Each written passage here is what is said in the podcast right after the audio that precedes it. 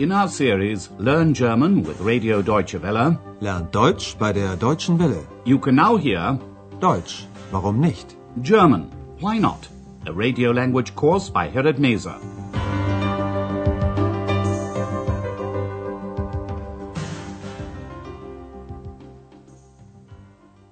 Hello and welcome back. In today's lesson, we'll be hearing a report about Mecklenburg Western Pomerania, one of the federal states in former East Germany. It lies in the northeast of the country on the Baltic Sea. Lesson 10 is called Mecklenburg Western Pomerania Water and Shipyards. Mecklenburg-Vorpommern Wasser und Werften.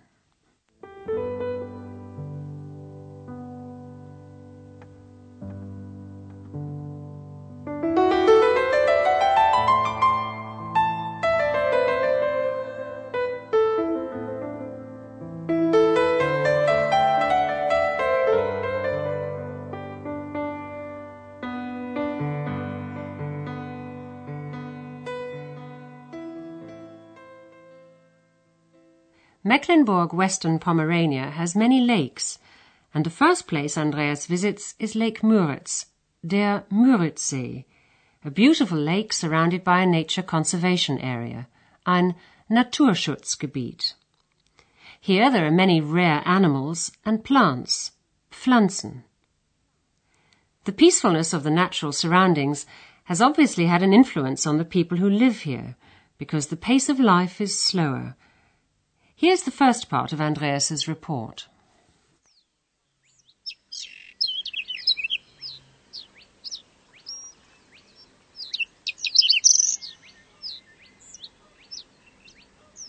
Haben Sie es gehört? Seltene Vögel kann man hier hören. Hier im Naturparadies. Aber nicht nur Vögel sind hier zu Hause, auch andere Tiere und seltene Pflanzen. Und weit und breit ist kein Mensch. Es ist ganz still. Wir sind im Süden von Mecklenburg-Vorpommern, am Müritzsee. Das ist ein See in einem großen Naturschutzgebiet. Hier kann man wirklich glauben, dass in Mecklenburg die Uhren anders gehen. Besonders langsam. First, Andreas describes the atmosphere on Lake Müritz. He says you can hear rare birds in this natural paradise. Seltene Vögel kann man hier hören. Hier im Naturparadies. And there are also other animals and rare plants, seltene Pflanzen. Aber nicht nur Vögel sind hier zu Hause, auch andere Tiere und seltene Pflanzen. And it's very remote. As Andreas says, there's nobody far and wide. It's very quiet. Und weit und breit ist kein Mensch. Es ist ganz still. Andreas travels inland to the south of Mecklenburg Western Pomerania. Lake Müritz is a very large lake in Germany's largest nature conservation area. Wir sind im Süden von Mecklenburg-Vorpommern, am Müritzsee. Das ist ein See in einem großen Naturschutzgebiet. Nature conservation areas are set aside to protect the plant species and animals. Development isn't allowed here in this remote location. Andreas can understand why it's said that in Mecklenburg time moves more slowly than elsewhere. Hier kann man wirklich glauben, dass in Mecklenburg die Uhren anders gehen. Besonders langsam.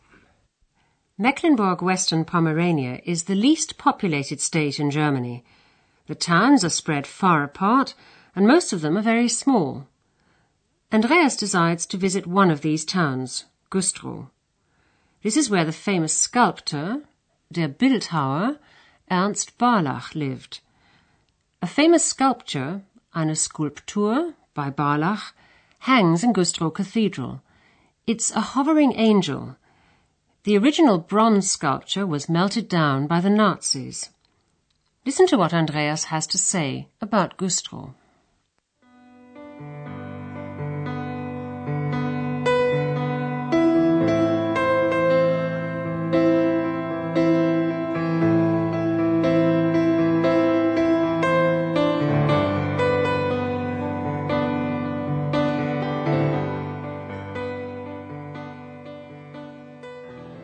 Wir sind weitergereist. Von der Natur zur Kultur. Nach Güstrow. Das ist eine der vielen kleinen Städte in Mecklenburg-Vorpommern. Güstrow wurde berühmt durch den Bildhauer Ernst Barlach. Im Dom von Güstrow hängt eine Skulptur. Ein Engel schwebt dort, ein Friedensengel. Die Skulptur wurde von den Nazis eingeschmolzen.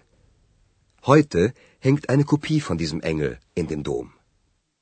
The sculptor Ernst Barlach, who lived from 1870 to 1938, lived in Güstrow and made the town famous.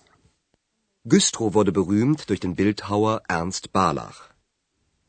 In 1927, Barlach created his famous sculpture of a hovering angel, which is suspended horizontally in Güstrow Cathedral. It was the first work Barlach created as a symbol of peace. Andreas says, In Güstrow Cathedral there's a hanging sculpture, a hovering angel, an angel of peace. Im Dom von Güstrow hängt eine Skulptur, Ein Engel schwebt dort, ein Friedensengel. During the Nazi era, Barlach was one of many artists who were regarded as degenerate and un-German. Their works were banned and the artists were persecuted. Many emigrated, but Barlach remained in Germany. The bronze sculpture in Güstrow was melted down by the Nazis. Die Skulptur wurde von den Nazis eingeschmolzen. In 1953, a copy, eine Kopie, of the angel was hung in Güstrow Cathedral. Heute hängt eine Kopie von diesem Engel in dem Dom. From Güstrow, Andreas continues his journey north to the coast of Mecklenburg-Western Pomerania, to the beautiful city of Rostock. Rostock is a Hanseatic city. The Hanseatic League was an association of towns which secured a trade monopoly on certain sea routes, particularly in the 13th and 14th centuries. And in certain ports, they were also exempted from customs. Listen to what Andreas says.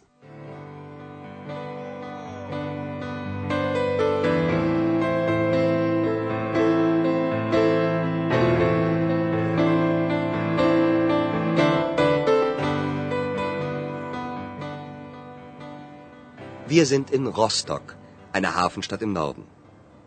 Man sieht heute noch, dass Rostock früher einmal eine blühende Stadt war. Rostock gehörte seit dem 13. Jahrhundert zur Hanse. Das war ein Bund von vielen Städten. Diese Städte hatten damals ein Handelsmonopol und waren deshalb sehr reich. Und natürlich gab es in dieser Zeit auch viele Seeräuber, wie etwa Klaus Störtebecker. Andreas is now in Rostock, a port eine Hafenstadt in the north. Wir sind in Rostock, eine Hafenstadt im Norden. Here you can still see old gabled merchants' houses, a reminder that Rostock was once a flourishing city. Man sieht heute noch, dass Rostock früher einmal eine blühende Stadt war. From the 13th century on, Rostock belonged to the Hanseatic League, die Hanse. Rostock gehörte seit dem 13. Jahrhundert zur Hanse. The Hanseatic League was an association of cities formed to protect their trading interests at home and abroad. Das war ein Bund von vielen Städten. At that time, these cities had a trade monopoly, ein Handelsmonopol, and as a result, they were very rich.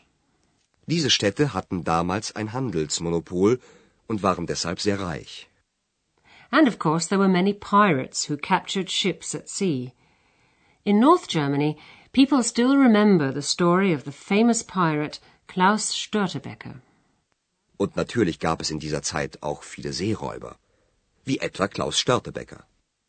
But to come back to the present day, until the collapse of East Germany, Rostock was the center of the East German shipbuilding industry, die Werftindustrie.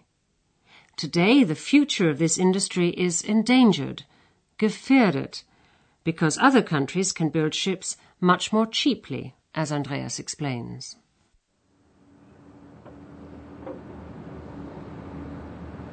Bis zur Wende war Rostock für die DDR das Tor zur Welt. Besonders zum Norden und Osten. 55.000 Menschen arbeiteten auf den Werften.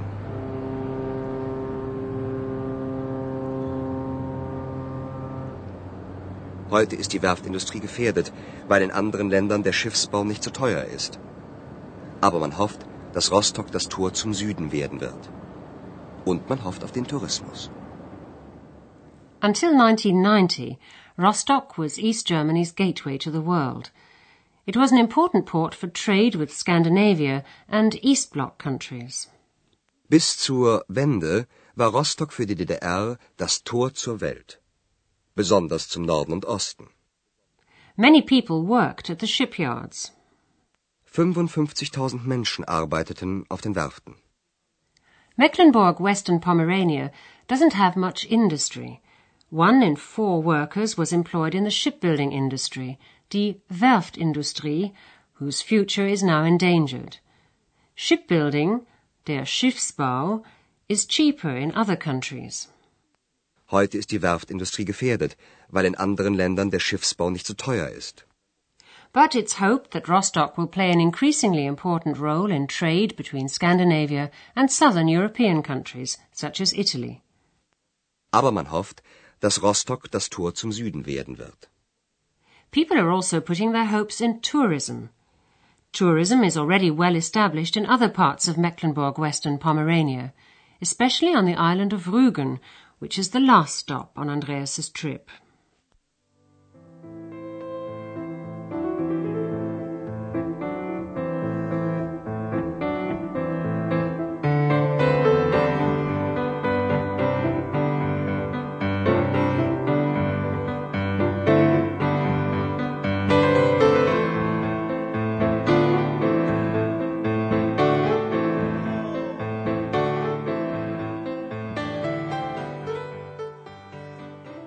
There's a lot to see on the island of Rügen, particularly in the old resorts. But perhaps the most famous sight in Rügen are the chalk cliffs, die Kreidefelsen, which rise up steeply out of the sea. Many tourists come to see them. Listen to what Andreas says. Rügen ist wunderschön. Deshalb kommen auch viele Touristen. Tausende haben schon die berühmten Kreidefelsen besichtigt. Und das macht manchen Leuten auf Rügen Angst. Sie haben Angst, dass für die Touristen zu viele Hotels und breite Straßen gebaut werden. Ihre Insel soll auch in Zukunft schön bleiben. Ob es gelingt? Thousands of tourists have visited the famous chalk cliffs. Tausende haben schon die berühmten Kreidefelsen besichtigt. The chalk cliffs are famous because from here you have a marvelous view of the coast and the Baltic Sea. But many local people are worried that too many tourists will come to the island and that lots of hotels and new wide roads will be built. Sie haben Angst, dass für die Touristen zu viele Hotels und breite Straßen gebaut werden. In future, in Zukunft, they want their island to remain as beautiful as it is today. Ihre Insel soll auch in Zukunft schön bleiben. Andreas wonders whether it will. Ob es gelingt? And you can find out more about that in the next lesson. So join us if you can. Until then, it's goodbye for now.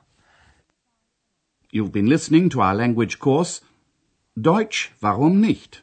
A production of Radio Deutsche Welle in cooperation with the Goethe Institute in Munich.